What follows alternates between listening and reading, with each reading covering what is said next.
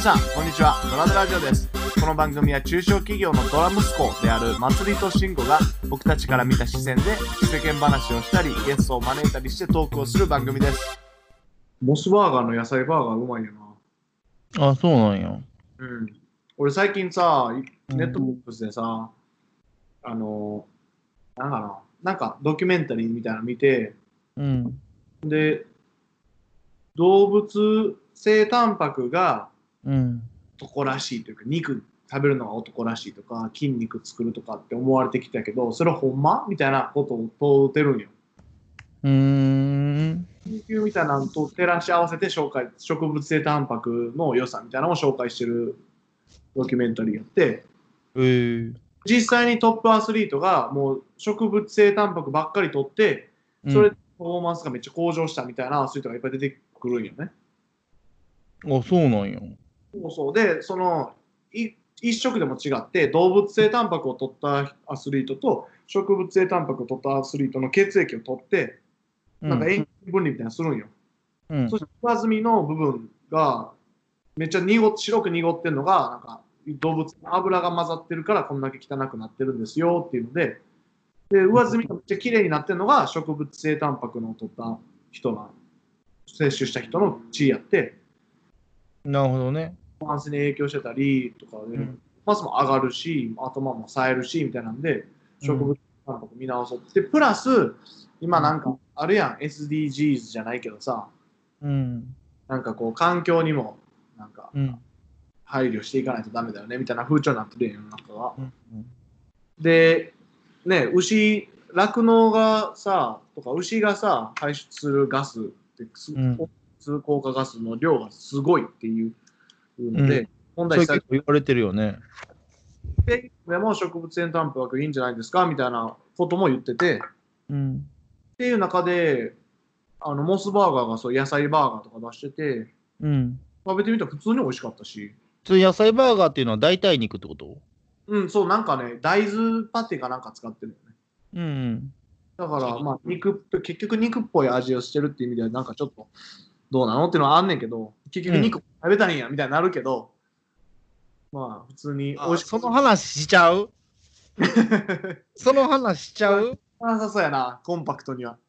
いやいいよ。そのさ、肉食べたいんやったら、肉食べろよみたいな。うんうん。いいでなんか野菜が好きでさ野菜めっちゃ食べてるのいいけどさ、うん。なんかその代替肉っていうの？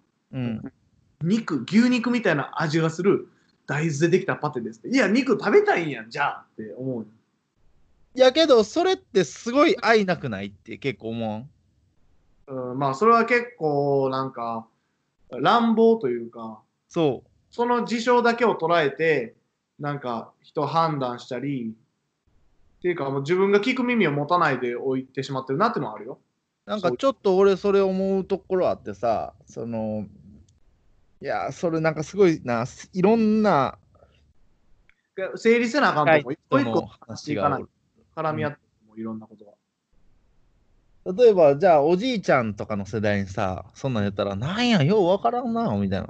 うんうん。なんやビーガンとかベジタリアンとか言うて。その肉食わんのか、あいつアホやな、みたいな、そういうコミュニケーション。そういうパラダイムで生きてきた人たちやからね。そうそうそうそしかも食うか死ぬかみたいな世界で生きてきたう。人たちの、やっぱり、戦後であれやん。で、それはその世代でいいやん。で、俺らもその世代に馴染むことできるやん。うんうんうん。だいたいイメージできるよね。その世代の人と話すとき、こういう価値観で話さな、みたいなあイメージできるね。いや、もういろんな人はあっていいねんけど、いいという前提で言うけど、うん。なんか若い人の方がうん柔軟であるべきやと僕は思うねん。そうだね。うん。で、若い人の方が優秀であるべきやと思うねん、俺は。うんうんうんそれは前の世代よりもってことね。それは確かにそう。なんか頭固くなっちゃうんよね、どうしても年いくと。うん。で、どっかで若い人に合わせるのがしんどくなっちゃって、自分はこういうので行くっていう殻に閉じこもっちゃって、もう若い感じとのキャッチアップをあどっかで諦めちゃう人っているやん。っうん。ていう話じゃない？えっとね、いや、だからその年上の人たちに変わってほしいっていうことは、うん。あんまり思わんねんけど、うん。まあそういう流れ、世の中の流れ的に変わらざるを得へん人のしんどさとかもあるやろうし、うん。例えばめちゃくちゃ下ネタとか、うん。なんやろ、うん。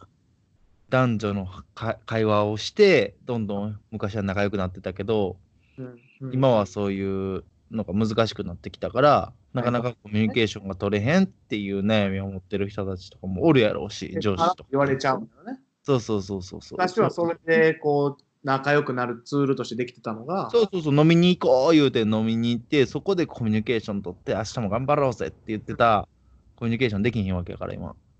なかなかね。セクハラについてもその話もちょっとしたいわ。後でしようよ。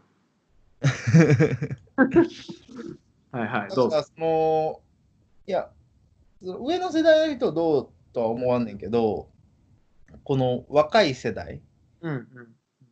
まあ少なくとも30歳以下とか、うんうんまあだからさ40、40までやな、うんうんの人たちって、全然まだまだこう、うん。自分を変えることのチャンスってすごいあるんちゃうかなって思ってて。はいはいはいはい。うんどどういうこと？それはどっかで自分が、まあなんちゅう、カルチャーショックみたいなのを受けて、なんか変わる。っていうか、なんか折り返し地点手前やん。まだ、俺40って折り返し地点やと思うね。80までが終わりやとしたら。で、その中間地点までやから、うん。その間で、その人格形成って、うん。程度していくし、うん、でも40はもう人格できてるくない？僕のイメージからすると。大体もう基礎は20代ぐらいで固まっちゃうくない？まあまあ固まんねんけどな。でもラストチャンスね。ラストチャンスがあるの。あだからそれはだから、それはさ、はい0歳の方が可能性はめちゃくちゃ広いし、って話だけどねうん。徐々に徐々に減っていくもんやけど、それはね、やっぱりどうしてもね。うんでもその変われる機会がある人、まあ、じゃあ年齢じゃなくて変われる機会のある人たちに、のに対して言うとするならば、なんやろ。何言いたかったんやっけ？えっ、と、そういう、えービーガンとか、ああ、うんそうそうそう。食いたいとか。そうそう。そういうことはさ、なんていうの否定的なことなんかなって思うことがあるね。確かに興味を持ってみて、そうかなって、一回自分がそっちの、自分のその快適なゾーンを抜けて、一回そっち側の、なんか別側の立場をもう知ってみるっていうのができるのはすごい素敵やと思う。うん。それはすごい素敵やと思う。でも、それそれをやるって怖いやん、人間。怖いことじあゃない。ーまあまあね。だから、できる人ってかなり限られてくるとは思うけどな。なんかその肉も、肉もそうやし、LGBTQ とかそういう話とかも結構根本的にはなんか同じ話かなって思うのよ。確かに。うん、なんか新しいえー人間が社会をよりよく築いていけるようなシステムを探す中で、新しいコンセプトがいろいろ今こうやって出てきてるわけやんか。うん。で、そでそれが、その新しいコンセプトが正しいか正しくないか誰も分からへんやん、その人類です。うん。だけど、わ分からんなりにみんなで頑張って探し合おうぜって言ってやってるわけやんか、そういうのってさ。うん。の中で、そこへのもう分からんから怖いっつって聞く耳閉ざしちゃうのは確かに違うなと思うよ。うん。なんかそれをすごく感じることがあるね。うんうんあるし、うん。分かる。だうんまあ、うん。こう上の人たち、うん。みんなが分かってるものの中で話すことって楽やん。あの代替肉よりも、うん。あのー日本の和牛の方が絶対うまいですよ、間違いないんすよっていうのは確かに間違いがないねん。やねんけど、うん。それをそ絶対美味しいねんけど、それが代替肉よりもいいかどうかとか、代替肉を考えへんっていう理由にはなれへんなっていう。まあね、確かに、確かに。で、代替肉を知ってみてもいいかもしらんし、なんか多分味だけで代替肉ってやっぱ勝負できへんかったらうん別の方での価値が与えるんやったら、それはそれでいいかもしれんし、うん。ね、ヘルシーがなんか知らんけど、それもさ、そのその肉を選ぶインセンティブにはなるわけやしね。なんか、一番だからその、言っててなんか違うなって思うのは、その代替肉食べるんやったら、肉でええやんとか、代替肉食べるんやったら、野菜食べとけよみたいなとか、うんうん。ビーガンが、なんか、あれ、なんかお肉食べへんねや、食べへんっていうことに対して、じゃあお肉美味しいと思ってないんかみたいな意地悪なことを言って、それなんか議論まへんよね。ただ単に傷つけたいというか、なんか自分の考えと違うから責めたいってなっちゃってるよね。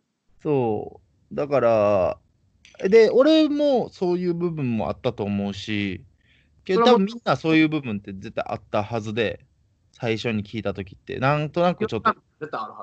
理解しきれんなとか。で、それはいいと思うねんけど、そこから、なんやろ、もうそういうのを閉ざしちゃう人と、うんまあでもちょっとよくなっていう思えるなどういうものなのかなって言って、そこの足、な耳を立て続けれる人なのかどうかって、単純な話、それができる人って素敵よね、でも。うん、で、なんか、いい、いい大人、あ、この人話分かってくれるなとか、大人って大体そう言ってよね。うん、仕事とかで話してても。でもそう、いいことやと思うよ。こう、なんか人類がさ、頑張ってどうすればいいのかみたいな、直面してる問題をどう解決すればいいのかみたいなのを探ってる段階でさ、いろいろ探るのはいいことやと思う。そうやんね。社会システムだってそうやんか。昔はさ、武士とかがさ、うん武士が、なんちゅう、秩序を守ってる。封建制度っていう社会システムでやってたやんか。うん、で、その時代の世界中どこでも大体封建制度が主流やったよね。それは日本でもそうやし、中国もそうやし、ね。トルコとかイスラエルとかでもさ、あったやんか、オスマン帝国とか、全部そういうスタイルでやってたけどさ、それがなんかそれには行きど行き詰まり感じて、ね、民主主義みたいなのがなったりして、今はさ、社会主義とか資本主義ってあるやんか。うん、で、社会主義、資本主義が出てきた頃ぐらいって、どっちが本当にいいか分からへんかったやんか。うん、そその時にして答えがまだ出てないからさ。うんで、多分ね、その時にソ連とか北朝鮮でやってもそうやけど、本当に第第1代目の人だって、本当にこれで社会が良くなると思った高い理想でやってたと思うよね。うん、で、まあ、ある種社会実験やん韓国と北朝鮮なんかそれでやってみて、うん、いざね立ちました。見てうんみたら、やっぱりみんなそういう社会主義でやっちゃうと、そういう独裁的なところだけが残っちゃって、うまく機能できなかったねみたいなのが分かったのが今やと思う。うん、ただ、とはいえ資本主義が完璧ではなくて、うん、なんかその資本主義の方が社会主義と比べたときに曲がりなりにまだちょっとうまくはできてるな、みたいなのがあって、うん、だから最近松井さんが言ってるさ、ベーシックインカムみたいなみたいな話につながるんちゃう？なんか資本うん社会主義の中でうまくバランスを取れるところを探すのが、なんやったらこの先もっといいんちゃうか？みたいな話じゃないかな。な確かにね、そういう話もあるもんな。ちょっとごめん、なんか 会話が飛びすぎて、ちょっと脱線させすぎちゃったけど。でもなんかそういうことで、新しいものに対して、すごい飛ばすんじゃなくて、柔らかくこう考えていくっていうのは確かにいいことやなとは思う。